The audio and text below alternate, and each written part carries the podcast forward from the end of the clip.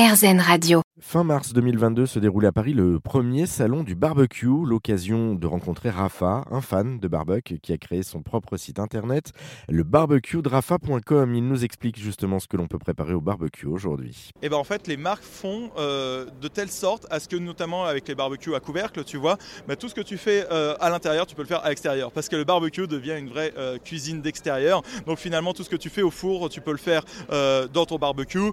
tout ce que tu fais à la poêle, tu peux le faire à même le grill. Enfin, vraiment, tout, et tout est possible d'être fait au barbecue. Même des gâteaux, des, des quiches, tout. Vraiment. De, de, la pizza, etc. Exactement, de la pizza, parce que ça peut monter très haut en température, on peut monter à 400 degrés, donc il n'y a aucun souci. Alors, quel, quel, conseil tu pourrais donner justement pour ceux qui débutent en, en la matière avec un barbecue? Équipez-vous bien. Euh, bah oui, c'est quand même en jouer avec le feu, quoi. Donc euh, faire attention à pas avoir quelque chose qui va s'envoler, qui est branque-ballant. Donc euh, ça peut demander un petit peu d'investissement et euh, avoir un barbecue à couvercle vraiment pour qu'on puisse euh, bien s'amuser. Et quelques idées de recettes faciles à réaliser au début peut-être aussi? Alors tout sauf des saucisses et des brochettes. non, l'idée c'est vraiment de pouvoir tout faire. Donc des, des, filets mignons c'est excellent. Moi j'aime beaucoup les petites ailes de poulet que l'on vient grignoter. C'est très convivial, c'est très barbecue spirit. Et, et, en termes de, je sais pas, légumes, plus végétariens peut-être?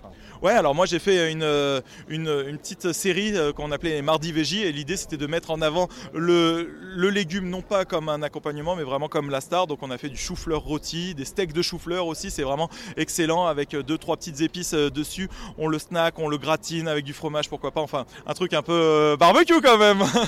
Et oui, pour finir en termes de dessert du coup. En termes de dessert, alors moi ce que j'adore ce sont les ananas grillés. Tu prends un ananas, tu le coupes à d'environ 2 cm, un petit peu comme des steaks. Donc c'est pour ça que j'appelle ça steak d'ananas. Et, et, du coup tu vas le griller comme un steak haché tout simplement. Et après tu peux mettre les épices dessus. Donc si tu aimes la cannelle, la cardamome, le 4 épices, euh, un peu de cassonade. Ça marche vraiment super bien. Tu flambes ça avec du rhum et là t'es refait pour le dessert, de l'entrée au dessert au barbecue. Parfait, merci beaucoup Rafa. Allez, à bientôt. Et pour retrouver d'autres idées de recettes originales à réaliser au barbecue, eh bien rendez-vous sur son site internet lebarbecuedrafa.com.